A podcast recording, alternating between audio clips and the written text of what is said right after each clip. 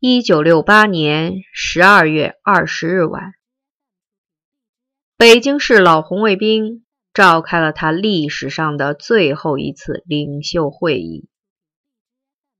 这次会议之后，这支以高干子女为主体的政治力量，在组织形式上就正式消亡了。但是，作为中国社会结构中的一个重要组成因素，这支政治力量还需经过更多的起落衰荣，才会彻底消亡。有人说，它的消亡是中国进入小康社会的标志之一。此说亦不无道理，但这都是后话了。这次会议的地点仍在东城区二十四中的一间破旧失修的教室里。会议景况凄凉，刺骨的寒风从没有玻璃的窗口灌进教室里，卷起阵阵尘埃。纸片和残破的布片在地上飘来滚去。只有一管日光灯在勉强的工作，发出不堪重负的嗡嗡声。到会的只有十几个人，都是一色的毛头初中生。他们用军大衣紧紧裹着身子和脖颈，绿军帽低压在眉际，只露出一双双目光矜持、阴沉的眼睛。短短的半个月。老红卫兵的队伍已经发生了重大的变化。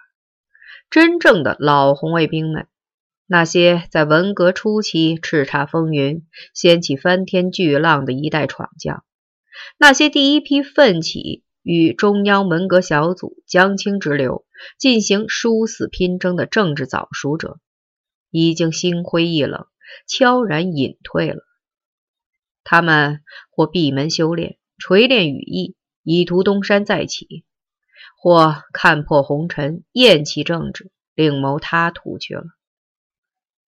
继之而起的一茬，是一群不知天高地厚、粗蛮浑横的小初中生们。他们也厌恶文革，甚至敢于对伟大领袖言辞不公，心怀叵测。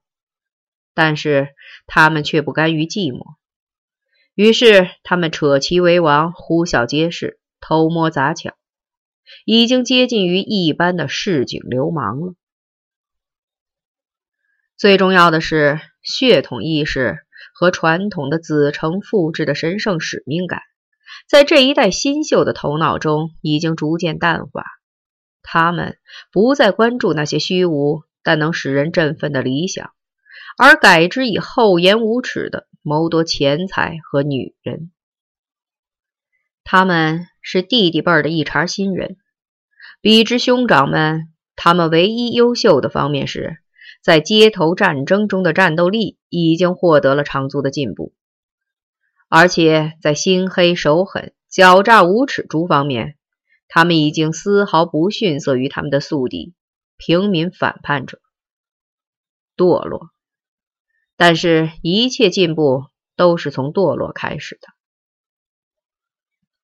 一九六八年底，复仇战争无声无息地停演了。在北京黑社会历史上，出现了罕见的兵匪一家的局面。两大相互冲撞的反社会集团摒弃了政治偏见，开始合流。许多过来人都说，那个冬天奇冷，大雪一场接着一场，厚厚的白雪能遮掩住城市的斑斑污迹吗？唯一到会的老高中生是阮晋生，望着会场里的这些乳臭未干、举止浮躁、骄横狂妄的所谓领袖，阮晋生心里一阵凄楚，几乎掉下眼泪。一切都完了，他想，我们为之拼争、奋斗的那个理想，这一代中国的赤子和栋梁都完了，结束了。而且永远也不会再度辉煌。会议原定的议题是中国目前政治形势及斗争方略，现在看来已经毫无意义，也没有了兴致。谁愿费唇舌去对愚盲演讲美文精义呢？阮晋生双手抱拳，语调悲凉地说：“今天在座各位都是闻名遐迩、威势赫赫的风流人物，是我们干部子弟中的英才和领头者。实不相瞒，今天请来各位，是我有一事相求各位提携相助。”各位少年豪杰果然豪气逼人，威风八面。听了阮晋生的话，立即齐声鼓噪：“晋生，有话就说，你的事儿就是我们大家的事儿，说吧，打谁？要死的还是要活的？”边亚军，阮晋生一字一句地说：“打死边亚军，要他的命。”没问题，打死他！又是一通鼓噪。